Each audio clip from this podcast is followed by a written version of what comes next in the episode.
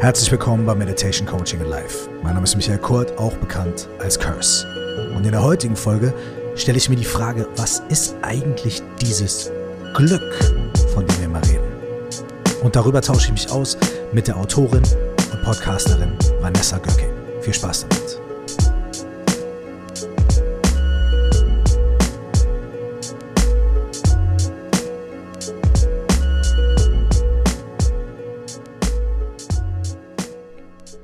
Wenn man mich früher bei meinem allerersten Album im Jahr 2000 gefragt hat, und das war öfter der Fall, wo siehst du dich in 10 Jahren oder wo siehst du dich in 20 Jahren oder wo siehst du dich, wenn du mal 60 bist oder so, war meine Antwort immer glücklich. Es war glücklich statt einem Kontostand oder statt einem Ort oder statt einem bestimmten Level an Erfolg. Aber was ist das eigentlich glücklich?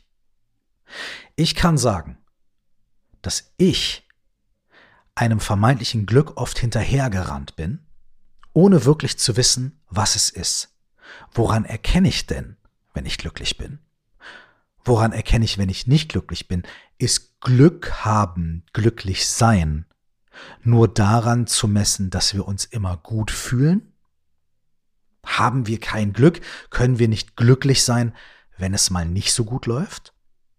Wenn das der Fall wäre, würde das ja bedeuten, dass unser Glück immer absolut arbiträr ist, immer abhängig von Dingen, die im Außen passieren, abhängig von vielleicht Zufällen, abhängig vom Verhalten anderer Menschen. Ist das wahres Glück? Und kann diese Art von Glück überhaupt von Dauer sein?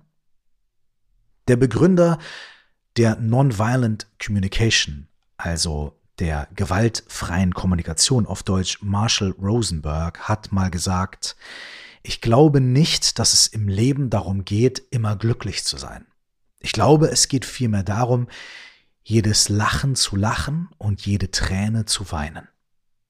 Ist also glücklich sein ein voll ausgeschöpftes Leben zu leben? Vielleicht legt uns unsere Sprache auch Steine in den Weg. Wie ist das mit dem Glücksbegriff in anderen Sprachen, in anderen Kulturen? Wird der anders definiert? Wird der anders verstanden? Dieses Thema Glück und auch darüber hinaus Zufriedenheit, Ausgeglichenheit, ein erfülltes, lebenswertes Leben zu führen, liegt wahrscheinlich im Kern von all dem, was wir hier die ganze Zeit besprechen in diesem Podcast. Und heute nähern wir uns der ganzen Sache noch ein kleines Stückchen mehr und aus einer sehr interessanten Seite, vor allem auch aus einer Seite, die betrachtet, was wir sprachlich so machen. Und wie unsere Sprache uns vielleicht auch auf Irrwege führt und wie unsere komische, nicht ganz klar definierte Vorstellung von Glück vielleicht dazu führt, wie bei mir damals und manchmal auch noch heute natürlich, dass wir uns auf dem Weg zum Glück verirren. Denn wenn wir gar nicht so genau wissen, wohin wir überhaupt laufen, wie sollen wir uns da nicht verirren? Auf der anderen Seite, wenn wir ganz schlau sind, können wir natürlich sagen, wenn wir gar nicht wissen, wohin wir laufen, verirren wir uns auch nie. Wir haben ja gar kein klares Ziel. Ist das der Schlüssel zum Glück? Über meine heutige Gesprächspartnerin hat ihre Erzieherin in früher Kindheit gesagt, aus diesem Mädchen wird nie etwas werden. Die Themen Selbstzweifel, Selbstakzeptanz und Fremdakzeptanz waren für Vanessa seit ihrer frühen Kindheit sehr große Themen, die für sie als erwachsene Frau auch in Panikattacken gemündet haben. Eine dieser Panikattacken war für sie der entscheidende Punkt, um zu sagen, ich möchte so nicht weitermachen, ich möchte mein Glück finden und was hält mich eigentlich davon ab? Heute ist Vanessa Autorin von mehreren Büchern, sie ist Podcasterin und war eine sehr interessante Gesprächspartnerin. Ich wünsche euch viel Freude bei diesem Austausch zu dem Thema, was ist eigentlich dieses Glück? Viel Freude damit. Alright. Liebe Vanessa, herzlich willkommen bei Meditation Coaching in Life. Schön, dass du hier bist. Wir haben eben im kurzen Vorgespräch die Frage, wie geht's dir heute? schon geklärt. wir haben gesagt, dass wir, also, dass ich ein bisschen erschöpft bin und du heute, dass dir heute gut geht, aber dass du das nachvollziehen kannst, weil du auch eine, eine anstrengende Zeit in den letzten Wochen hinter dir hattest. Ne? Genau, ja, also müde ist so das äh, Stichwort gewesen. Mm. Okay, es ist, es ist ein, vielleicht ein guter Aufhänger, denn ich will mit so einer ganz einfachen, total unkomplizierten Frage starten. Nee, Spaß. Ich möchte direkt ins Eingemachte gehen. Und zwar, ähm, würde ich dich gern fragen, was ist eigentlich Glück? Mhm. Äh, definitiv das Eingemachte, das habe ich gerne. ähm, ich glaube, dass Glück sich nicht äh, so pauschal definieren lässt, sondern dass das erstens von Mensch zu Mensch unterschiedlich ist und dass sich das zweitens im Laufe der Jahre wandelt ähm, oder sich vielleicht sogar noch viel kürzeren Perioden verändern kann. Ja, das ist nichts Statisches, nichts Konstantes, sondern was, was äh, permanent irgendwie sich entwickelt. Und früher war Glück für mich so was ganz, ganz Grelles, Buntes, Knalliges, die ganz großen Sachen, die so richtig reingeballert haben. Und mittlerweile ist das eher was Warmes, Ruhiges, in Farben werden es eher so Pastelltöne, was, was einen mit Sicherheit und Vertrauen und Zufriedenheit erfüllt und Dankbarkeit. Und natürlich gehören die knalligen Sachen immer noch mit rein, nur das ist halt mittlerweile schon längst nicht mehr alles. Ist, ist Glück ein passendes Wort oder versuchen wir da irgendwie eine, eine, eine ganze Palette, eine Farbpalette, wie du auch gerade beschrieben hast, von Gefühlen oder vielleicht von Zuständen irgendwie zusammenzufassen in einem, in einem Wort? Also wie, wie, wie erlebst du das? Hast du andere mhm. Worte, die du auch benutzt oder würdest du sagen, nee, nee, wir brauchen nur eine andere Definition von Glück? Weißt du, wie, wie, ja, wie siehst ja, du das? Ja, ja, ich weiß, was du meinst. Also ich finde, äh, der deutsche Wortschatz lässt da so ein bisschen zu wünschen übrig. Ich meine, im Englischen unterscheidet man wenigstens zwischen being happy und being lucky. Also ähm, das Lebensglück. Also Glück äh, haben und Glück, glücklich sein und Glück haben quasi, könnte man sagen. Genau, genau. Vielleicht, so ja. ähm, das Lebensglück empfinden und ähm, das Zufallsglück jetzt nicht auf einer Bananenschale ausrutschen und im Hundehaufen landen oder mhm. so. Ähm, und manche Sprachen haben ja so ein viel größeres Spektrum noch, um verschiedene Gefühlszustände auszudrücken. Ich meine, auch im Deutschen haben wir Wörter, die es dann wiederum in anderen Sprachen nicht gibt. Ähm, für mich ist Glück daher schon ein breites Spektrum und ich glaube, wir bräuchten eine neue Definition davon. Also oftmals wird ja Glück dann in der Definition doch als dieses große, bunte beschrieben und Zufriedenheit eher als dieses warme, wohlige Gefühl, ähm, was, was ich auch oft mit Glück verbinde. Ähm, vielleicht liegt die Wahrheit irgendwo in der Mitte, ja. Also dass Glück natürlich Zufriedenheit beinhaltet, aber dass es eben auch noch stärker sein darf, dass es noch mitreißender sein darf und ähm, eben nicht nur so dahin plätschert, sondern auch Momente umfasst, an die wir uns wirklich erinnern, wo wir sagen, hey, das macht mein Leben besonders, das macht es lebenswert. Jetzt fühle ich mich, als würde ich hier so richtig, so richtig das Leben einatmen oder das Leben so richtig mhm. trinken.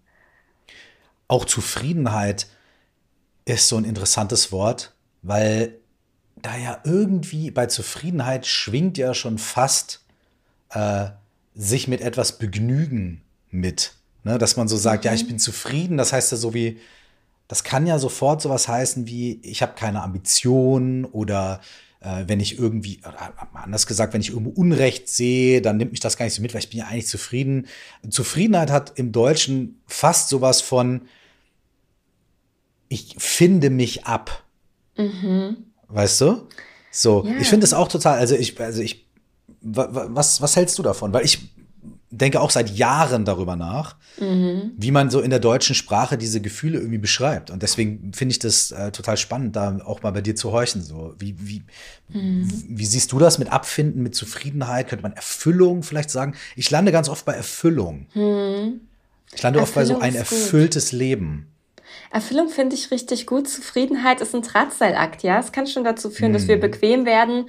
Ach ja, ich bin da halt zufrieden damit, ne? Es darf doch alles so bleiben, wie es ist. Ich bin schon großer Fan von Veränderungen und Sachen auch angehen. Und manchmal ist Unzufriedenheit da auch der größere Antreiber. Mhm. Ich meine, mhm. letztendlich bewegen wir uns ja eher aus Zuständen heraus, wenn wir unzufrieden sind, ja. Mhm. Wenn ich im Job ja, nicht so richtig glücklich bin, aber irgendwie ist es auch ganz okay, bleibe ich vielleicht eher drin, als wenn ich sage, boah, das nervt mich so richtig, ja und ich will jetzt wirklich Voll. was verändern. Das gleiche gilt für das Beziehungsleben und für andere Lebensbereiche. Und insofern finde ich, dürfen wir schon zufrieden sein im Sinne von, ich bin dankbar für das, was ist und gleichzeitig bin ich offen für Neues und gehe das auch aktiv an und bleib nicht in meiner Blase hocken und äh, wünsche mir, dass alles für immer so bleibt, wie es ist, weil letztendlich wird sich das Leben eh stetig verändern und wir können entweder dagegen ankämpfen oder wir gehen eben damit. Ähm, ja. Aber ich weiß, also ich finde auch die, die Wortauswahl ist nicht so richtig zufriedenstellend. Mm, und, ah, here we go. Schön. Genau. Und äh, deswegen beschreibe ich das halt so gern mit Farben oder mit, äh, mit Gefühlen, mm. mit Wärme, mit wohlig. Vielleicht äh, mm. fällt dir was, ich sag jetzt mal aus, aus dem musikalischen Bereich dazu ein. Was ist denn, was wäre denn für dich Glück, ja, wenn du es in Klängen beschreibst? Das ist eine gute Frage, aber ich, ich bin ja auch eher ein Mann der Worte, ja. als jetzt ein Mann der musikalischen Töne. Mhm. Ne?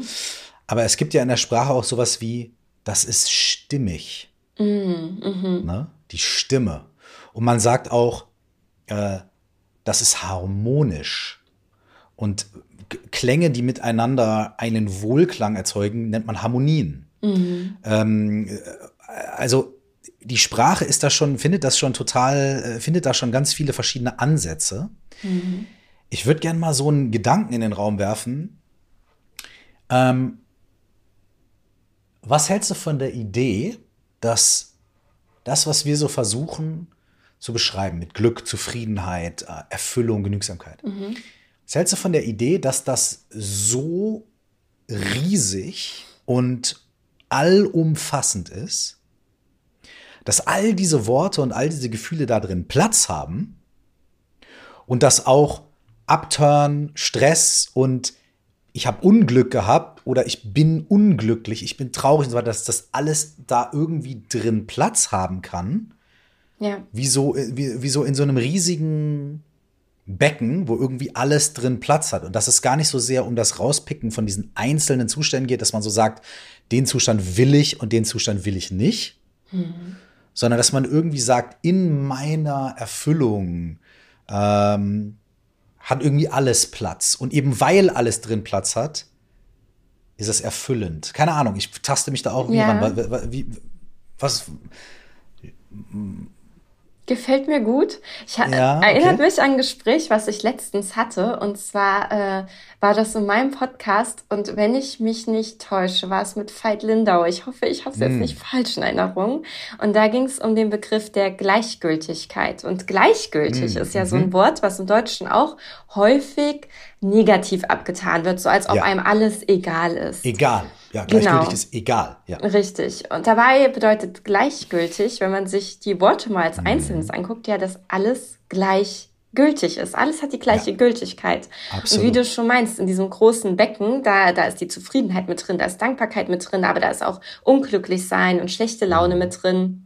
Und im Grunde genommen bedeutet es ja auch, dass alles gleichgültig ist, weil glücklich ja. sein heißt ja nicht, dass ich den ganzen Tag auf meinem rosaroten Einhorn auf einem Regenbogen rumreite und jemand für mich Violine spielt und nie was schief es wär geht. Ganz, ja? Also ich, es wäre ganz geil. es wäre irgendwie auf einem Einhorn auf dem Regenbogen rumreiten und einer spielt Violine. Es wäre irgendwie ganz geil. Es wäre wär cool, wenn das auch mal stattfindet, ja. aber nicht nur, weil irgendwann nervt es auch. Das wäre äh, definitiv äh, sehr, sehr nice. Ähm, aber ich glaube, äh, vielleicht auch nur ein paar Minuten lang und danach würde es auch ätzend Voll. werden. und, ich finde ähm, auch, Genau, auch dieses ja. Wort äh, gleichgültig ist auch ein total interessantes Wort. Ja, sorry. Ähm, genau, nee, alles gut. Und insofern äh, darf das ja auch sein. Ja, ich sag auch äh, häufig dann äh, zu, zu Menschen, mit denen ich dann auch arbeite oder auch zu Freundinnen, wir dürfen ja auch mal wütend sein, wir dürfen auch mal mhm. traurig sein, wir dürfen uns genervt fühlen. Ähm, das, das hat ja alles Platz, ja. Ich meine, wenn wir dieses Spektrum nicht fühlen würden, dann könnten wir ja auch das äh, Glücklichsein gar nicht in all seinen Facetten wahrnehmen. Und insofern mhm. finde ich die Idee von diesen Becken ganz, äh, ganz schön. Auch wenn also so ein Becken, Becken natürlich begrenzt, begrenzt, ist. Ja. ja, wir sind gerade auf denselben Punkt gekommen. Da ist es auch wieder der Punkt. Wir, das Krasse ist, ich habe das Gefühl, dass wir äh, unsere Sprache mhm. funktioniert durch Unterscheidung. Mhm. Das ist eine Blume, das ist ein Baum. Ja. Ne? Dadurch, dass ich das benennen kann, unterscheide ich das. Mhm. Und wir versuchen oft durch eine Sprache, die dafür geschaffen ist, Dinge zu unterscheiden, ja. versuchen wir dann irgendetwas zu umschreiben, zu beschreiben, mhm. irgendetwas zu fassen, mhm. was eigentlich nichts unterscheidet. Mhm. Ne? Also so, so, so, sowas, wo alles drin Platz hat. Ja. Das ist ja dann quasi per Definition lässt sich das überhaupt nicht. Das ist unbegrenzt. Ja. Es lässt sich nicht definieren. Also die Definition ist, dass es sich nicht definieren lässt, weil alles dabei, weil alles dabei ist. Ähm, und das finde ich total spannend, weil das ja so ein bisschen, also wenn man jetzt über Meditation oder spirituelle Wege spricht, ist das so ein bisschen der Unterschied zwischen dem, was man so dualistische Spiritualität oder non-duale Spiritualität nennt. Ne? In dem einen gibt es halt, ich bin hier und da hinten ist das Universum oder da hinten ist Gott oder da hinten ist die Natur. Und mhm. bei dem mhm. einen ist es halt so, ja, auf der relativen Ebene schon, aber auf der anderen Ebene gibt es überhaupt gar keine Unterscheidung. Mhm. So. Und das kann man ja, wie willst du das mit Worten beschreiben? So, ne? Das geht nicht.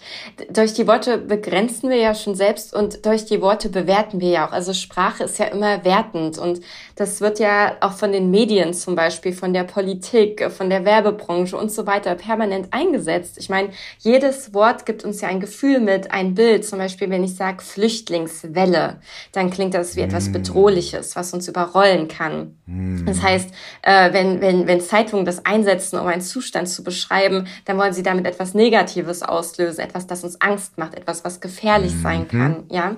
ja. Und äh, insofern haben Wörter ja immer einen Beigeschmack. Wörter geben uns immer Total. ein Bild mit und Wörter bewerten einfach. Absolut. Und ich kann nicht mit einem Wort oder einem Satz, einem Ausdruck wertungsfrei in etwas reingehen. Es wird immer was Positives ja. oder Negatives mitgeben. Und das hängt natürlich auch dann zusätzlich von diesen gesellschaftlichen Eingrenzungen und Rahmen auch noch von unseren persönlichen Erfahrungen ab. Ja. Und insofern äh, sollte man Glück vielleicht auch gar nicht so sehr beschreiben, sondern einfach fühlen. Hm. Das finde ich schön. Und wir sind aber gerade auch schon eh in einem Bereich, also den ich eh liebe, Sprache. Ne? Mhm. Äh, wir sind aber in einem Bereich, in, in, mit dem du dich ja auch beschäftigst, hört man ja auch. Ähm, und du, du sagst, dass Sprache, wie wir sprechen, wie wir mit Sprache umgehen, auch einen Einfluss darauf mhm. haben kann, wie zufrieden wir sind. Jetzt haben wir schon wieder so Worte, aber wir bleiben mal bei den Worten. Ich sage auf meinem neuen Album so einen Satz, ich habe es auch mal, auch noch mal versucht, und zwar sage ich, äh, Früher waren mir Worte viel zu vage, hm. heute sind sie mir zu vage, doch sie sind das, was ich habe. Mhm. Weißt du? Ja. Ne? Das ist halt, die, ist halt die Sprache, ist halt das, was wir nutzen, um zu kommunizieren. Anyways, du sagst ja, dass ähm, du beschäftigst dich damit, wie Sprache auch unsere Wahrnehmung der Realität prägt, mhm. wie Sprache auch dann unser, unser Lebensglück, unser Empfinden von Glück äh, prägt. Ja. Und das finde ich ein total interessantes Thema, ähm, wo ich manchmal auch anecke, hm. Ähm, weil ich manchmal mitbekomme, dass Menschen ihre Sprache extrem so policen und extrem manipulieren und bestimmte Worte nicht sagen wollen und so, weil sie denken, dass das sofort negative Auswirkungen hat. Das finde ich dann auch wieder schwierig. Mhm. Aber ähm, mal ganz rausgenommen, was ist da deine, was ist dein Ansatz, was ist deine Erfahrung oder was ist das, was ist der Punkt, an dem du da ähm, gerade bist? Wie, wie beeinflusst Sprache unser Glück, unser, unsere Wahrnehmung der Welt und hm. inwiefern können wir da was machen und inwiefern nicht? Das würde mich total interessieren, was du da denkst. Also ja, was ich erstmal super spannend finde, ist sich andere Sprachen angucken. Ich habe so mhm. einige Sprachen in meinem Leben gelernt und wieder verlernt. sind mhm. ein paar Jahre ins Land geflossen dafür, aber naja gut, so ist das manchmal im Leben. Und es gibt Begrifflichkeiten in den unterschiedlichsten Sprachen, die es in anderen Sprachen wiederum nicht gibt. Ich meine zum Beispiel im Deutschen Wanderlust oder Zeitgeist. Das sind Wörter, die das Englische zum Beispiel dem Deutschen entnimmt, weil es das im Englischen überhaupt nicht gibt. Mhm. Äh, andersrum gibt es auch wiederum im Arabischen oder im Japanischen Begriffe, die wir nicht haben und nicht mhm. nur einzelne Wörter, sondern komplette grammatikalische Formen. Also zum Beispiel im Arabischen gibt es nicht nur Singular und Plural, sondern auch Dual. Das heißt, wenn ich mit zwei Menschen spreche, benutze mhm. ich nochmal eine ganz andere Form, als wenn da mehr stehen. Ähm, ich unterscheide im Du zwischen männlich und weiblich und ähm, mhm. also Sprachen haben so viele super schöne Eigenheiten, die ganz, ganz viel auch über die Kultur aussagen. Ich meine, es gibt in manchen Sprachen Begriffe für das Geräusch, wenn Regen auf das Dach trommelt und das ein gutes mhm. Gefühl in mir auslöst. Ja, was, was wir im, im Deutschen gar nicht so mit einem Wort beschreiben können.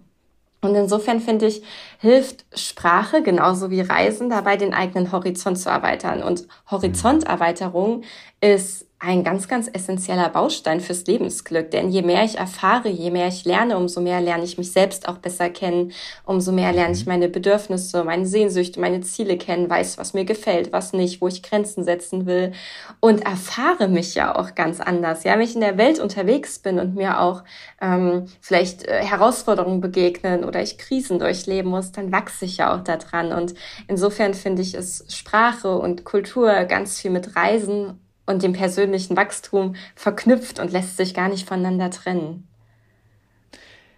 Es fängt ja durchaus auch schon an, wenn man sagt, ich verlasse mal hier bei mir in meiner Stadt meine gewohnten Wege.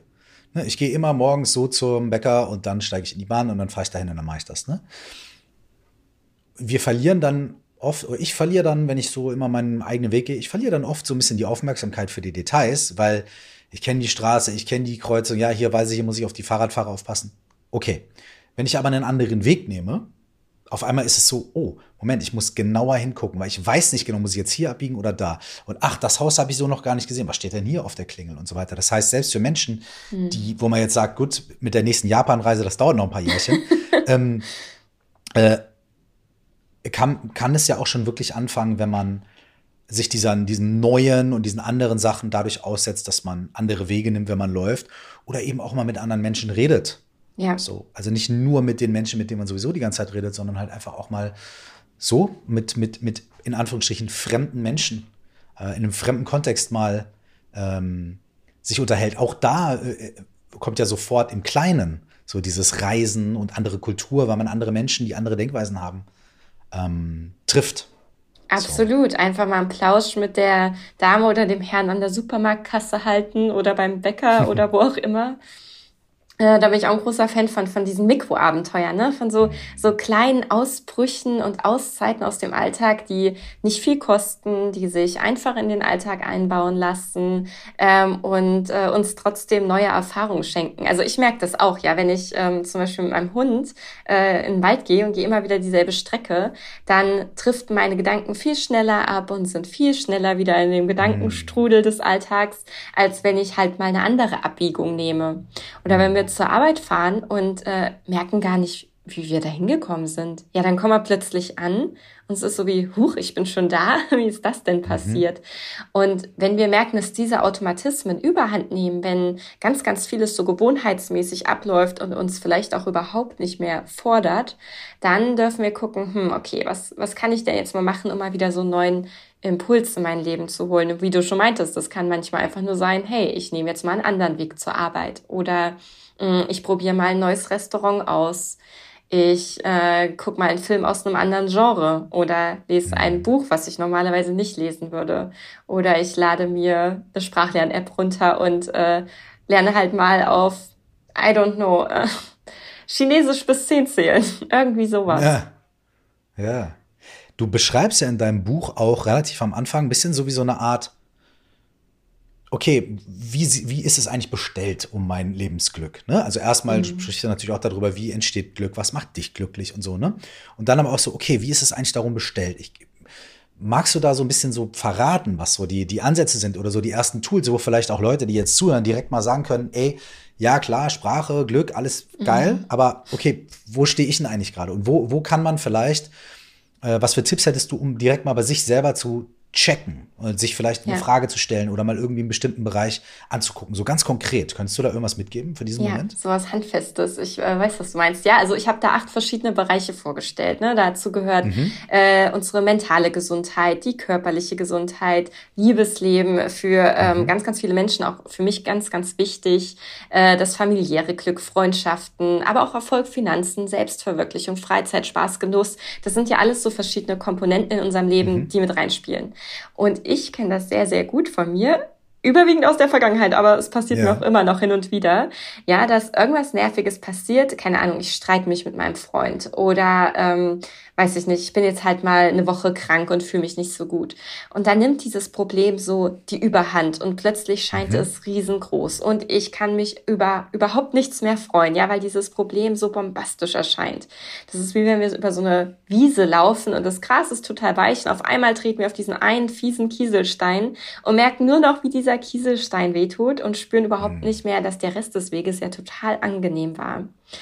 Und insofern, äh, wenn ihr da draußen, die ihr uns zuhört, ähm, auch so das Gefühl habt, boah, da ist so ein Thema, das regt mich so richtig auf, dann kann es total, total kraftvoll und befreiend sein, mal so einen Schritt zurück zu machen und zu gucken, okay, da ist dieses Thema, das darf mich auch aufregen, das ist vielleicht auch gerade einfach scheiße, ja. Aber da sind ja ganz viele Lebensbereiche, vielleicht auch kleine Sachen in meinem Leben, die total gut sind. Und das rückt das wieder so ein bisschen in Perspektive. Ja, das heißt, ich kann mich immer noch mit dem Thema beschäftigen, was nicht gut läuft.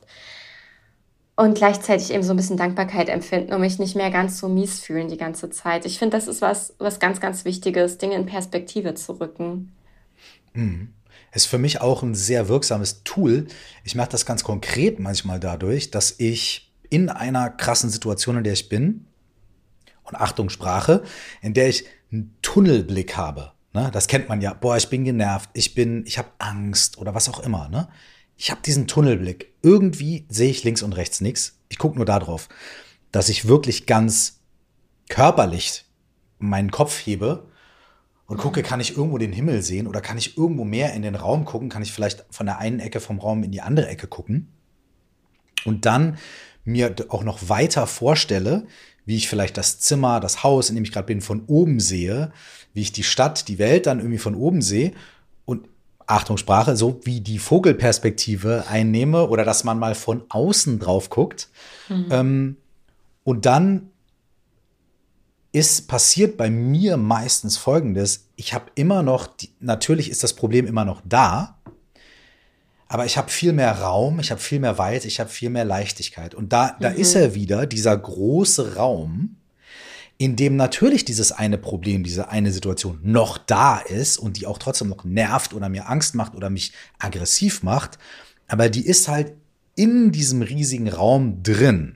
Ja. Und dadurch habe ich einen anderen Kontext. Dadurch denke ich, okay, ich muss mich darum kümmern. Ich muss jetzt vielleicht Nein sagen. Ich muss jetzt vielleicht die Tür zumachen. Muss, was, klar muss ich mich kümmern. Aber diese eine kleine Situation an sich steht trotzdem in so einem großen Kontext. Es erscheint mir so, als wie, wie einfach eine, ganz ähnliche Methode, um irgendwie so das Gleiche zu erreichen, was du gerade gesagt hast, so, ne? Das in so eine Perspektive zu setzen, so. Ne? Ja, voll. Und ich habe auch gemerkt, wo du dich jetzt so groß gemacht hast und hast dich aufgesetzt, dass ich total das Bedürfnis hatte, das auch zu machen. Mm. Ähm, ich sitze ja hier so ein bisschen vorgebeugt, mhm. hauptsächlich mhm. eigentlich, damit ich gut ans Mikro komme. Ansonsten bin ich auch ein Fan davon, mich aufzurichten, denn mhm. ähnlich wie Sprache hat ja auch unser Körpergefühl ganz, ganz viel mit unserem mhm. Wohlbefinden zu tun, ja? Kennst du vielleicht auch, wenn wir uns unwohl fühlen, weil wir frieren oder Angst haben oder uns etwas wehtut, dann machen wir uns ja oft klein, krümmen uns zusammen, ziehen die mhm. Nach unten oder hoch zum Nacken. Mhm. Und äh, dahingegen, wenn wir uns wohlfühlen, wenn wir uns auch zeigen wollen, auch in Gesellschaft, wenn wir uns sicher fühlen mit uns selbst, unserer mhm. Präsenz, dann richten wir uns ja eher auf, dann geht die Brust nach außen, dann mhm. gehen die Schultern nach hinten. Und äh, das Verrückte ist ja, das funktioniert ja in beide Richtungen. Ja, also wenn ich mich gut fühle, dann stehe ich zum Beispiel auch eher aufrecht, dann atme ich frei. Und andersrum, wenn ich mich vielleicht nicht so toll fühle, aber ich mache das dann, ja, ich richte mich auf und ich verändere meine Körperhaltung, dann macht das auch was mit unseren Gedanken. Also es wurde ja auch in Studien äh, getestet und nachgewiesen, dass wenn wir lächeln, Glückshormone ausschütten, weil unser Gehirn denkt, ja, mhm. die scheint ja irgendwie gerade ganz gut drauf zu sein, mhm. selbst wenn mhm. das vorher gar nicht so war. Also wir können uns auch so ein bisschen in eine bessere Laune veräppeln, ohne dass wir uns an der Nase lang führen, sondern einfach nur, mhm. ähm, damit es uns besser geht. Ja, ich meine, da ist ja jedem geholfen. Mhm. Es ist aber auch so, dass wir irgendwie oft dass wir diese Sachen vielleicht wissen, dass wir sie hören, auch jetzt, wenn Leute zuhören, sagen sie, ah ja, klar, und das kenne ich mhm. auch. Ne? Mhm. Aber tiefer liegend, und das ist ja auch ein Thema, mit dem du dich beschäftigst, haben viele von uns irgendwie eine Blockade. Wir haben mhm. irgendwie Angst vor unserem eigenen Glück. Wir haben irgendwie Angst davor, uns wirklich locker zu machen. Vielleicht denken wir, das ist für andere bestimmt, aber nicht für mich. Mhm. Vielleicht denken wir, ich wäre ja gern glücklich, aber ich habe so viele Verpflichtungen im Leben. Ja. Ne? Oder ich würde ja gern diese Sachen machen, aber ich habe nie die Zeit. Mhm. Oder wir sagen, ich habe das eigentlich selber gar, ich habe das eigentlich gar nicht wirklich verdient, wirklich tiefgreifend glücklich zu sein. Das heißt, wir, wir haben Angst vorm Glück und wir trauen uns das manchmal gar nicht so wirklich durchzuziehen. Was glaubst du, wo kommt das her und wie können wir damit umgehen? Ja, zunächst mal, wenn ich nicht zu hohe Erwartungen habe, dann können die natürlich auch nicht so leicht enttäuscht werden. Ja, ich meine, mm. ich denke, äh, viele von uns Schöne haben das Ansage. schon mal erlebt, ja, ne, dass, ähm, dass man sich auf was freut, auf etwas hinarbeitet, sich das auch schon in den buntesten Farben ausmalt und dann passiert das nicht. Und dann tut es weh, dann fühlen wir uns enttäuscht, dann schämen wir uns vielleicht auch, dass wir es nicht geschafft haben. Ähm, dann schämen wir uns vor uns selbst, aber auch vor anderen. Was mögen die jetzt denken? Und oh Gott, jetzt habe ich das schon erzählt und jetzt reden die bestimmt über mich und so. Ja, solche Gedanken können dann ja alle kommen. Wenn ich hingegen so meine Erwartungen schön, schön niedrig halte, dann laufe ich natürlich nicht Gefahr, dass ich mich schämen muss oder dass ich mich selbst enttäuscht fühle, weil ja, enttäuscht kann ich mich ja nur fühlen, wenn ich mich vorher getäuscht habe. Und ich glaube, das ist ein ganz, ganz äh, großer Punkt. Allerdings habe ich so festgestellt, dass selbst wenn ich nach außen hin so die Bälle flach halte, in mir drinne trotzdem diese Hoffnung ist und dieser leise Gedanke so, wie es dann wird, wenn es ganz, ganz toll wird. So. Das heißt, indem ich das nicht nach außen kommuniziere oder so mit meinem Bewusstsein versuche runterzudrücken, nehme ich mir definitiv die Vorfreude. Ich nehme mir auch ganz, ganz viel Energie und Motivation, die mir helfen würde, das Ziel zu erreichen. Und wenn es dann nicht klappt, bin ich genauso enttäuscht, wie wenn ich laut darüber gesprochen hätte. Ja, weil diese leise Stimme, die ist sowieso in mir drin. Die kann ich nicht mhm. ausschalten und die kann ich auch nicht an der Nase entlang führen. Und wenn ich drüber spreche und werde dann enttäuscht, dann weiß es mein Umfeld wenigstens. Dann sind da Menschen, die mich trösten können.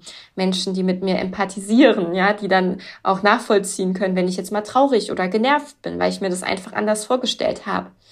Aber wenn ich davor schon die ganze Zeit sage, ja gut, äh, das wird ja eh nichts und äh, so wichtig ist mir das auch gar nicht, ja gut, dann können, dann kann mein Umfeld das ja auch nicht nachvollziehen, wenn ich dann doch total frustriert bin, weil es nicht geklappt hat. Also im Grunde genommen stellen wir uns damit selber ganz schön viele Beine. Wie kommen wir da raus?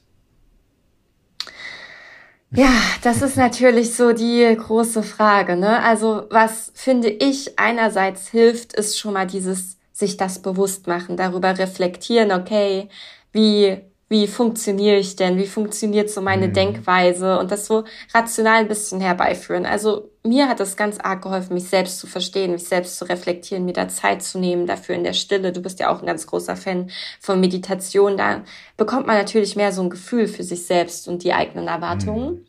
Und dann wirklich der Klassiker und ich weiß, das wurde schon x-mal gepredigt, aber es hilft halt eben einfach, kleine Schritte machen, ja, kleine neue Sachen ausprobieren, positive Erfahrungen sammeln und dadurch gestärkt hervorgehen oder auch mal negative Erfahrungen machen, daraus dann lernen, wissen, wie ich es anders machen kann. Wir müssen ja nicht direkt mit der Arschbombe ins kalte Wasser, der kleine C tut's ja manchmal auch. Also eine Arschbombe ins kalte Wasser ist ja manchmal auch ganz gut, um uns aufzuwecken. So, ja. wenn man so, wenn man so schläft, dann braucht man ja manchmal so, muss man so ein bisschen aufgerüttelt werden, manchmal. Ähm, meinst du, dass bei vielen von uns, oder ich frage mal anders, ich will es gar nicht so, so, so, ich will dir gar nichts in den Mund legen, sondern was glaubst du denn, warum wir so sind? Was glaubst du, warum wir irgendwann dann sagen, ja, nee, es ist mir gar nicht so wichtig. Oder mhm. ähm, ja, es ist mir egal. Oder äh, ah, ich weiß nicht, vielleicht habe ich das auch gar nicht verdient und das Glück ist für andere, nicht für mich. Wo, wo kommt das her? Ist uns das in die Wiege gelegt? Eignen wir uns das irgendwie an? Wird uns das von außen suggeriert? Äh, was, was glaubst du? Wo liegt da die Also Wurzel? ich glaube, ich glaube, das wird uns antrainiert, weil wenn ich Kinder in meinem Umfeld, ja im, im Familienumfeld, in meiner ähm, ganz persönlichen Umgebung beobachte, hatte ich noch nicht einmal das Gefühl, und ich habe es auch noch nicht einmal so gehört, dass ein Kind sagt oder denkt, das habe ich nicht verdient. Ja, ich habe es jetzt nicht verdient, dass es mir gut geht. Kinder fordern ganz, ganz viel ein im positiven Sinne. Ja, wenn sie sich was wünschen, wenn sie ein Bedürfnis haben, dann äußern sie es meistens, dann holen sie sich das. Ebenso übrigens bei Tieren. Also äh, die Katze, die macht sich da jetzt auch keine Gedanken, ja, was, was sie einem zurückgeben kann. Die kommt, wenn sie gekrault werden will und wenn sie Futter will. Und äh, ansonsten macht die ihr Ding und äh, nimmt diesen Genuss ganz klar wahr. Und insofern glaube ich, dass uns das mit der Zeit antrainiert wird in der Schule, durch die Leistungsgesellschaft, ja, durch, durch Vergleiche mit anderen, durch negative Erfahrungen, die uns natürlich auch prägen und Wunden zufügen. Und all das summiert sich ja auf über Jahre, über Jahrzehnte, weshalb ich auch diesen Ansatz, dass man das dann innerhalb von einem Gespräch oder mit einem guten Buch oder ähm, an einem Wochenende wettmachen kann, total unrealistisch finde. Ja, das sitzt ja so tief bei uns. Äh, das kann Wochen, Monate oder Jahre dauern, bis wir diese Sachen überhaupt erstmal erkennen, geschweige denn aufarbeiten. Hm. Und du hast es gerade schon erwähnt ähm, mit der Katze, ne? Die kommt äh, zu dir, wenn sie gestreichelt werden will oder Futter haben will. Und es, es kann ja oft uns vorgeworfen werden, wenn wir anfangen, ein bisschen mehr uns mit uns selbst zu beschäftigen, auf uns zu gucken und vielleicht mal einen Retreat zu gehen, mal zu meditieren und mal zu sagen, nee, ich nehme jetzt diese Zeit für mich und so weiter. Mhm. Es gibt ja immer noch diese tja, wie nennt man das auch, diesen Dualismus, dass man denkt, ja, entweder ich bin für andere da oder ich bin für mich da. Ne? Mhm. So.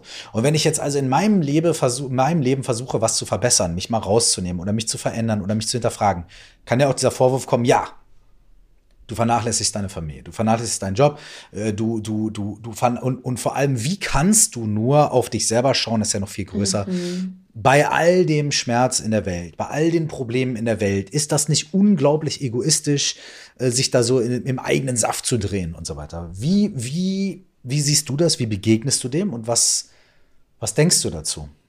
Finde ich ganz spannend, dass du auch so den äh, Weltschmerz ansprichst. Das ist ja auch ähm, jetzt in, in, Social Media immer wieder ein Thema. Ja, wie, wie positioniert ja, glaub, man sich zu verschiedenen Themen? Riesiges ja. Thema zurzeit. Äh, ja, deswegen würde es mich total interessieren. Was du Absolut. Und ähm, zum Beispiel bei mir ist es auch so zu den unterschiedlichsten politischen Ereignissen, die es jetzt gibt ähm, habe ich schon eine Meinung und informiere mich da auch. Aber ich habe zum Beispiel noch nicht einmal was auf Instagram dazu gepostet und ich habe auch noch nicht einmal was in meinem Podcast dazu erwähnt.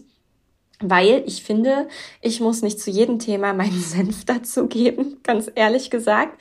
Schon gar nicht, wenn ich mich nicht gut genug mit diesem Thema auskenne, weil das finde ich richtig, richtig gefährlich. Und ähm, ich merke zum Beispiel, dass mich Nachrichten häufig enorm runterziehen und ich weiß, dass ich damit nicht alleine bin, ja. Und deswegen muss ich dir ganz ehrlich sagen, gucke ich auch mal eine Woche lang keine Nachrichten, ja. Und dann kann man jetzt sagen, oh Gott, man muss da informiert bleiben und so. Ja, stimmt schon. Hat jeder halt ein anderes Bedürfnis.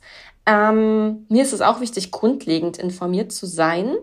Wenn ich allerdings merke, dass meine mentale Gesundheit darunter leidet und ich gar nichts dagegen tun kann, ja, also manche Dinge, da habe ich leider einfach keinen Einfluss drauf, auch wenn ich mir wünschte, dass es anders wäre, dann lasse ich da auch mal die Hände von. Dann gibt es wiederum Dinge, die ich im Kleinen verändern kann, ja, wenn wir jetzt zum Beispiel äh, den Klimawandel ansprechen und übrigens auch hier kann man verschiedene Wörter nehmen. Ne? Klimawandel klingt anders als Klimakrise, Klimaerwärmung und so weiter. Also auch das hat schon immer eine Wertung drin. Wenn ich mir den Klimawandel anschaue, dann kann ich im Kleinen Dinge ändern. Ich kann was an meiner Ernährung umstellen. Ich kann weniger fliegen. Ich kann darauf achten, weniger Plastikmüll ähm, zu, zu ähm, quasi zu produzieren. Ähm, ich kann mich regional und lokal einkleiden, meine Sachen kaufen, meine Möbel aus äh, recycelten Materialien kaufen und so weiter, ja. Und das gibt mir natürlich wiederum ein Gefühl von Kontrolle im positiven Sinne. Ich gebe was zurück, ich mache was und hierauf habe ich einen Einfluss. Das heißt, ich finde es sinnvoll, mich darüber zu informieren und Schritte zu ergreifen.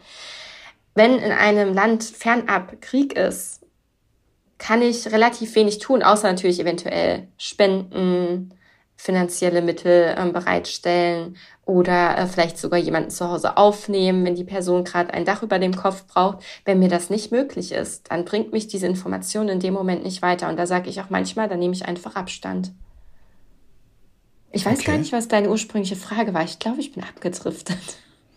Aber du berührst ja was, mit äh, dem viele Menschen sich beschäftigen und wo viele Menschen auch andere Meinungen haben. Es gibt ja auch durchaus die Meinung von Leuten, die sagen, ähm, wir können uns das in so einer globalisierten Welt gar nicht mehr leisten, ähm, äh, zu sagen, okay, mich persönlich betrifft es äh, in diesem Moment nicht. Es gibt ja äh, da natürlich auch so ganz flippige Sprüche, wie zum Beispiel jemand sagt irgendwie so, ich selber kann ja nichts ausrichten, sagten acht Milliarden Menschen. Ne? So. Mhm. Man kann das ja auch immer wieder auf die andere Seite drehen. Mhm. Ich glaube, beide Seiten sind absolut richtig. Auf mhm. der einen Seite kann man sagen, natürlich kann ich, ich kann äh, die Hungersnot im Kongo nicht stoppen, jetzt in diesem Moment. Stimmt. Ne? Ich kann aber irgendwie irgendwas dazu beitragen und so weiter. Gleichzeitig kann man sagen, ich kann nicht zu allen Situationen auf der Welt etwas mhm. beitragen, sondern nur zu einzelnen und auch nur ein bisschen, weil vielleicht hat der Tag nur 24 Stunden oder vielleicht hat mein Konto nur 24 Euro oder wie dem auch sei. Ne? Mhm. Oder bei mir im unmittelbaren Umfeld ist gerade ein, äh, eine Situation, die wirklich meine Aufmerksamkeit bedarf. Ich habe Krankheitsfälle in, in, der Familie oder es gibt Schicksalsschläge im Umfeld oder was auch immer mhm. es gerade ist. Ne? So. Ähm, deswegen ist ja dieser alte Satz vielleicht auch gar nicht so verkehrt. Äh, ähm, denke global, handle lokal. Mhm. Ja. Ne, dass man auch guckt, was hat, was haben meine lokalen Handlungen, was du auch gerade sagst, mhm. für eine Auswirkung vielleicht auch auf, auf die Situation in der Welt. Aber man kommt ja immer wieder noch mal auf so einen anderen Punkt zurück. Das, hm. kann, manche Menschen haben mehr Kapazität, manche weniger und so weiter. Das ist okay. Ne? Es ist auch super gut und wichtig, da aufmerksam zu sein. Trotzdem ist ja, glaube ich, so ein bisschen der, der Punkt, ähm, ist das Beschäftigen mit sich selbst mhm. grundlegend, mhm. äh, ist das grundlegend äh, hilfreich? Um nachher auch größere Probleme in der Welt zu lösen? Oder ist das Beschäftigen mit uns selbst grundlegend ein Hindernis, Probleme mhm. in der mhm. Welt zu lösen? Weil dann haben wir ja keine Zeit und keine Kapazität mehr, um uns, mhm. um, uns um Sachen im Außen zu kümmern. Auch da gibt es verschiedene mhm. An mhm. Ansichten so. Ne? Ja. Und, und, du, und du sprichst ja auch, wenn ich das richtig mitbekommen habe, ich glaube, du nennst es gesunden Egoismus. Mhm. Ne? Und das würde ja für mich jetzt auch erstmal, wenn ich das so höre, so beinhalten, ähm, es ist gesund, wenn ich irgendwie meine eigenen Interessen vertrete und auf mich selber gucke und mhm. irgendwie meine eigenen Grenzen ziehe und so weiter, weil dann habe ich auch wieder mehr Kapazität für andere ja. ähm, und so weiter. Ich will dir aber keine Worte in den mhm. Mund legen. Ne? Nee, nee, und deswegen. Äh, ne? Und deswegen, ähm, ja, was, was bedeutet das für dich? Was bedeutet mhm. gesunder Egoismus für dich? Und wie wirkt sich das in so einer Situation vielleicht aus? Hm. Also ich glaube, dass es hilfreich ist, sich mit sich selbst zu beschäftigen, auch im Kontext des Großen und Ganzen, weil ähm, mal so ein paar banale Beispiele, sag ich jetzt wenn ich mit mir selbst total unzufrieden bin, wenn ich mich unerfüllt fühle, weil es in meinem Job oder in meiner Beziehung oder sonst wo nicht gut läuft oder ich mich nicht schön fühle oder was auch immer, mhm. dann könnte das ja zum Beispiel dazu führen, dass ich ein übersteigertes Konsumverhalten habe. Also, dass ich mir ständig neuen Kram mhm. kaufe, mich neu einkleide, mir alleweil das neueste Smartphone zulege, um irgendeine Unzufriedenheit, eine Unerfülltheit zu kompensieren übersteigertes Konsumverhalten, schlechter Total Einfluss plausibel, auf die Umwelt. Ja. Ne? Ja, ähm, anderes banales Beispiel, vielleicht kompensiere ich es nicht durch erhöhten Konsum, sondern indem ich, also indem ich keine materiellen Güter in dem Sinne konsumiere, sondern indem ich Drogen konsumiere, Alkohol konsumiere, äh, Zigaretten rauche, was auch immer, was dann wiederum einen schlechten Einfluss hat auf meine Gesundheit, somit auch auf das Gesundheitssystem, auf die Menschen in meinem Umfeld, die vielleicht auch mhm. darunter leiden, wenn es mir nicht gut geht oder die passiv rauchen müssen, weil ich neben mhm. ihnen sitze und nicht meine Finger davon lassen kann, ja.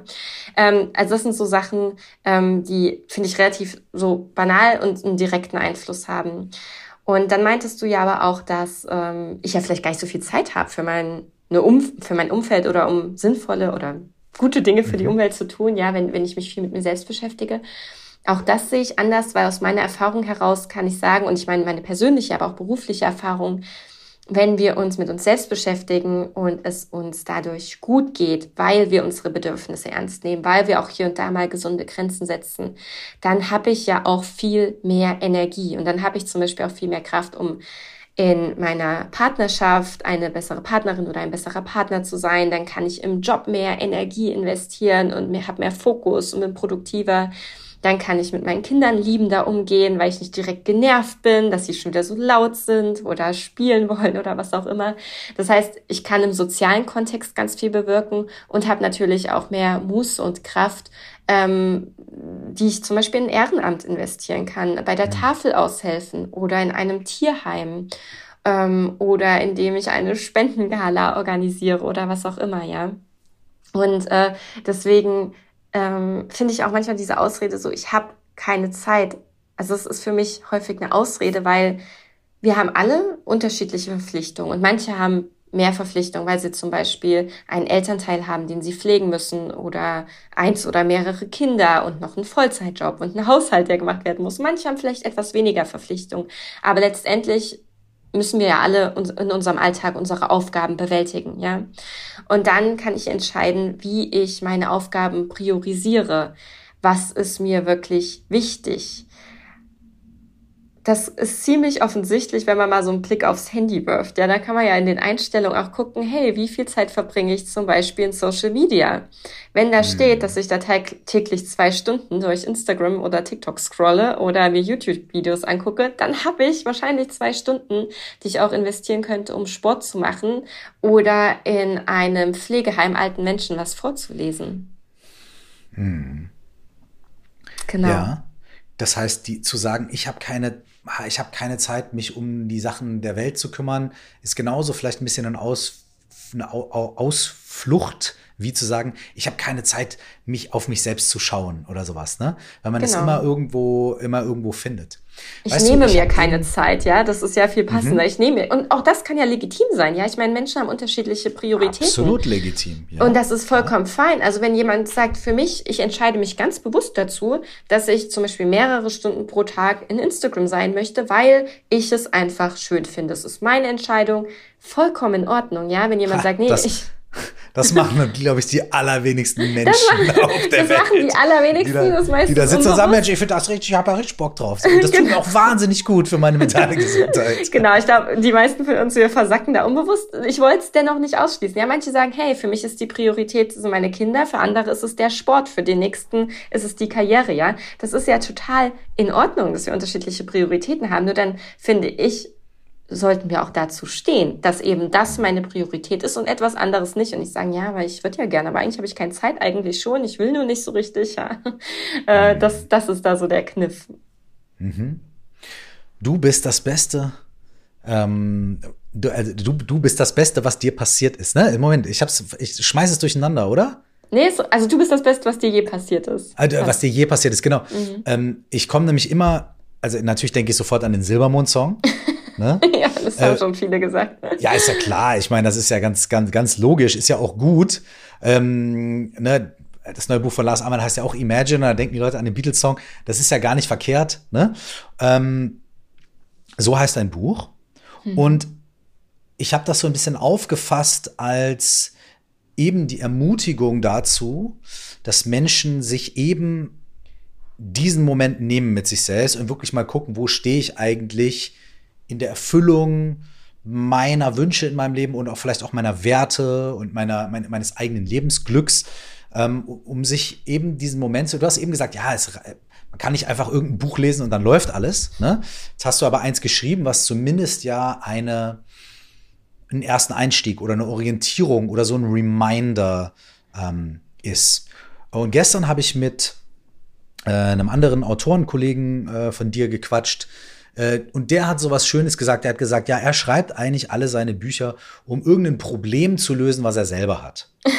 ja. Würdest Kann du sagen? Gut nachvollziehen. ja, kannst du gut nachvollziehen. Okay, sag doch mal was dazu. Vielleicht, wie, welches Problem hast du da bei dir selber versucht zu lösen? Oder wie, oder wie, wie ist dieser Gedanke entstanden? So ganz persönlich. Warum, mhm. warum musste es das für dich sein? Ja, also das, das Buch, darin geht's ja um das Glück, aber vor allem um Selbstliebe als absolute Basis fürs Lebensglück und um ein zufriedenes Leben zu führen.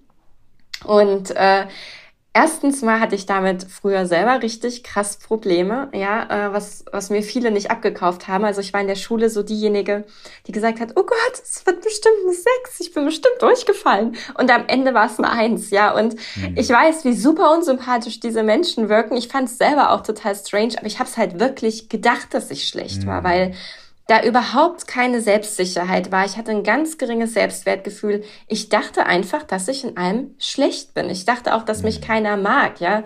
Schulausflüge waren für mich der pure Stress, weil ich mir jemand suchen musste, der im Bus neben mir sitzen will, ja. Da hätte ich lieber acht Stunden Mathe gehabt, einfach um mich nicht diesem sozialen Druck aussetzen zu müssen. Mhm. Also ich hatte ganz, ganz arge Selbstzweifel und die wurden bei mir erst so ab dem Studium, so ab 19 mhm. Jahren so langsam besser, aber das war dann noch eine ganz schön lange Reise. Ja, da kam dann Wodurch noch wurden die dann Wodurch wurden sie dann besser? Weil du ein anderes mhm. Umfeld auf einmal hattest, was dir was ganz anderes gespiegelt hat oder wie war das? Ja, das war ein ganz, ganz wichtiger Punkt. Andere mhm. Menschen um mich drumherum, andere soziale Kontakte und auch weil ich, also ich bin nach dem Abi erstmal nach Australien für ein paar Monate allein und äh, dann bin ich, ich äh, komme ursprünglich aus Thüringen und bin dann für den Bachelor nach Aachen gezogen. Äh, sieben Stunden Zugfahrt. Und ich, ich habe die Arschbombe ins kalte Wasser gemacht und das war am Anfang echt richtig kalt und richtig unangenehm. Aber es hat mir gezeigt, wie sehr ich auf eigenen Beinen stand. Also ich habe halt so viele Situationen dann allein durchlebt und habe gemerkt, wie viel Kraft da eigentlich in mir ist und wie gut ich mein Leben selber gestalten kann, wie gut ich das organisiere und plane, dass mir auch das ganz, ganz viel Sicherheit geschenkt hat. Das war aber wirklich erst der Anfang. Also da kam ja. auch noch dann Therapie ja. und Coaching und so, ja. Mhm, äh, ja. Das waren dann noch so ein paar Jahre. Wie und, bist du, ähm, wie bist, mhm. Entschuldigung, wenn ich da einhaken darf. Ähm, was war das für ein Punkt bei dir im Leben, wo du gesagt hast, ich brauche das jetzt oder ich wage jetzt diesen Schritt. Es ist ja auch nicht mhm. selbstverständlich, nicht jeder Mensch, der merkt, oh, ne, ich fühle mich nicht wohl oder es hakt, wagt dann auch diesen Schritt mhm. dahin. Was war da dein Berührungspunkt oder was war der Knackpunkt, wo du gesagt hast, ey, ich muss jetzt da mir Hilfe suchen? Äh, ich hatte eine Panikattacke. Mhm. Und ähm, das war während meines Studiums, äh, wo ich auch wieder dachte, das wird hier alles nichts, was rückblickend und objektiv betrachtet kompletter Irrsinn war. Aber in dem Moment hat es sich so real und so bedrohlich und so groß mhm. angefühlt, ähm, dass, äh, dass es mich komplett überrollt hat. Und glücklicherweise ähm, habe ich mich auch in einem Umfeld bewegt, was da sehr offen ist, so gedanklich und einen weiten Horizont hat und hatte auch schon Freundinnen, die selbst in Therapie und oder Coaching waren und wo ich mir dann auch schon mal erste Infos holen konnte und äh, wo ich auch wusste, hey, ich werde da jetzt nicht irgendwie herabgesetzt oder schräg angeguckt, wenn ich mich dafür interessiere oder äh, mir da eben auch Hilfe hole. Und das hat definitiv geholfen. Und äh, ich bin so froh, dass ich das gemacht habe. Und dann äh, bin ich ja dann daraufhin, also richtig tief eingetaucht in so alle möglichen Felder der Persönlichkeitsentwicklung, habe mich mehr mit Achtsamkeit auseinandergesetzt und habe dann, und du bist ja auch systemischer Coach, diverse Ausbildungen im Bereich mhm. systemisches Coaching gemacht. Und ursprünglich, um mich selbst besser zu verstehen und um eben noch mhm. mehr so Methoden und Techniken an die Hand zu bekommen. Ja. Ähm, die mir mehr Sicherheit schenken, ja, wo ja. ich in Krisensituationen drauf zurückgreifen kann. Und so hat sich dann eins zum anderen entwickelt. Und schließlich hatte ich eben selbst Klientinnen und Klienten, die häufig und wiederholt dieselben Themen hatten, die ich hatte, ja, und die immer mhm. wieder auf dieselben Hürden gestoßen sind und da einfach nicht weiterkamen, wie in so einer Sackgasse. Und im systemischen Coaching, wir stellen ja überwiegend Fragen. Es ist ja keine mhm. Beratung so im Sinne, ich erzähle dir jetzt, wie dein Leben funktioniert und dann let's mhm. go, sondern zeigen Wege auf und geben vielleicht mal einen Impuls und eröffnen so einen Rahmen, wo jemand sich zurechtfinden kann. Und ähm, und das habe ich so gelernt und das lebe ich an sich auch so vom Konzept her. Und ich habe dann aber irgendwann gespürt, Mensch, ich würde jetzt so gern mal einen Ratschlag geben. Mhm, mhm. ja, wenn das immer wieder passiert, immer so ein, so ein Wink in die richtige Richtung. Und häufig habe ich dieselben Dinge gedacht bei den unterschiedlichsten Menschen, weil manchmal haben wir ja so Probleme und denken, wir sind ganz allein damit. Nur mir geht's so damit. Alle anderen bekommen das super hin und anscheinend ja. bin ich die Einzige, die unfähig ist und es einfach nicht auf die Reihe kriegt. Aber ganz, ganz viele Probleme, die wir haben, haben andere Menschen auch. Bloß wie wir häufig sprechen sie eben halt auch nicht darüber. Und deswegen fühlen wir uns so allein. Und ich habe dann gemerkt, Mensch, das sind so bestimmte Themen, bestimmte Hürden, die immer wieder kommen, äh, da, da musste jetzt mal Hilfe her, ja. Ich, und dann habe ich halt das Buch geschrieben, was einerseits mir damals geholfen hätte, als ich mit meiner Panikattacke auf dem Boden saß und meine Hände ganz, ganz flach hingelegt habe, um irgendwie Halt zu bekommen. Mhm. Und es ist aber auch das, wo ich mir in ganz vielen Coaching-Sitzungen immer wieder gedacht hätte, hey, wenn ich dir jetzt das so ordentlich aufgeschrieben geben könnte, was ich mir hier denke und die Methoden, die ich da im Kopf habe, das würde dich so viel weiterbringen. Und so ist das Projekt quasi entstanden, ja. Hammer. Hey, vielen Dank fürs Teilen auch äh, deiner eigenen Geschichte. Vielen Dank für die Offenheit. Gerne. Du bist das Beste, was dir je passiert ist. Heißt das Buch, es ist jetzt überall draußen. Und ich ähm, danke dir für diesen kurzen Einblick, für diesen Austausch, für dieses Gespräch, für die Impulse. Die Leute, die Bock haben, damit mehr zu connecten, können natürlich das Buch kaufen. Wo findet man dich sonst? Wie kann man sonst noch mit dir connecten? Also ich bin auf Instagram unter meinem ganz normalen Namen Vanessa Göcking. Ich habe natürlich mhm. auch eine Website. Äh, mhm. Es sind äh, viele neue äh, Buchprojekte in Planung. Ah, ja, das ich hörte heißt, schon so ja. durch, durch den, durch die, äh, so Do the Grapevine, dass du äh, vor allem als Autorin noch sehr viel vorhast. Kannst du da schon irgendwas verraten? Ja, definitiv. Mein nächstes Buch kommt am 4. Juni nächsten Jahres raus. Oh, ist noch ein bisschen okay. Zeit. Nichts für einen Menschen, der so fast übermorgen. ist. Ja, fast, ist schon fast übermorgen. Ja. Das Manuskript ist zumindest bald fertig. genau, und ähm, sehr wahrscheinlich wird es nicht das einzige bleiben, was nächstes Jahr von mir erscheint. Worum und es heißt. Geht es ähm, in dem Buch? Ah, ja, ja also, genau, mhm. sorry. Ja, es heißt äh, Die Sonne in dir, eine Erzählung über die verborgene Schönheit des Alltags. Und ähm, es geht im Grunde genommen genau darum, was der Titel auch schon sagt, nämlich ich finde, dass wir häufig ähm, nach so diesen ganz, ganz großen, krassen Sachen streben. Ja, und ganz viele Bücher gehen um das große Glück, um den großen Erfolg, die große Erfüllung. Und in ganz vielen Büchern geht es auch um diesen krassen Wandel, der passiert. Ja, ein Mensch reist irgendwo hin und dann kommt eine riesen Herausforderung und dann überwindet dieser Mensch sie und dann ist alles anders. So diese klassische Heldenreise, die es eigentlich schon seit der Antike gibt. Mhm. Aber was mich mein Leben gelehrt hat, war erstens, und das beschreibe ich in meinem ersten Buch, dass es kein Hollywood-Film ist, ja. Äh, da ist wesentlich weniger Action und Drama drin und das ist auch total gut so. Und dass mein Leben aber auch keiner klassischen Heldenreise gleicht, ja. Es ist jetzt ja nicht so, dass ich jetzt so eine große Hürde im Leben habe, dann überwinde ich die und dann ist das Happy End und alles mhm. ist Friede, Freude, Eierkuchen, ja. Sondern die meisten Menschen von uns leben ja einen, in Anführungszeichen, normalen Alltag mit normalen Herausforderungen, vielleicht mit einer weiß ich nicht, ätzenden Schwiegermutter oder einer, oder einem blöden Kollegen, der uns nervt, ja. Oder müssen zur Arbeit pendeln und sind davon die ganze Zeit erschöpft und wissen nicht, wie sie das mit den Kindern unter einen Hut bringen können und haben vielleicht auch mal Geldsorgen. Also einfach so Themen, die uns, die die meisten von uns früher oder später im Alltag mal ereilen. Und im Grunde genommen geht es in meinem Buch darum, wie wir trotzdem oder gerade deshalb Erfüllung finden können in den kleinen Sachen und vor allem, wie wir das auch ganz konkret umsetzen können und dieses, dieses warmwohlige, zuverlässige und vertrauensvolle Gefühl in unseren Alltag einbinden können. Hm. Vielen Dank für den Sneak Preview schon mal. Sehr gerne. Vielen herzlichen Dank nochmal für deine Zeit. Danke, dass du zu Gast bist hier. Und äh, ey, wer weiß, dann nächstes Jahr, Juni, Juli, sehen mhm. wir uns mhm. wieder. Ja, wäre cool. Ich danke dir. Danke dir. Ciao. Ciao.